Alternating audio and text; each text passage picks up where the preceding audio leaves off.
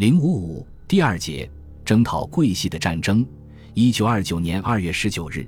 以李宗仁为主席的武汉政治分会一决免去湖南省政府主席鲁涤平本兼各职，任该省政府委员何健为主席，并派兵将鲁逐出湖南。三月二十六日，